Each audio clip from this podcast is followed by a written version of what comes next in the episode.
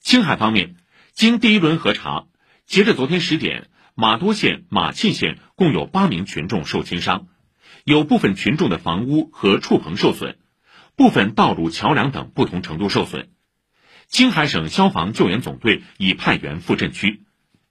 专家分析认为，两地强震相距很远，分属不同的地震构造单元，且没有直接接触，现有理论很难解释两次地震之间的关联性。更没有证据表明漾濞六点四级地震触发了玛多七点四级地震，但这两次地震的发生可能具有相同的构造成因。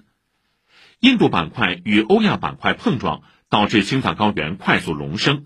强烈构造变动一直持续至今，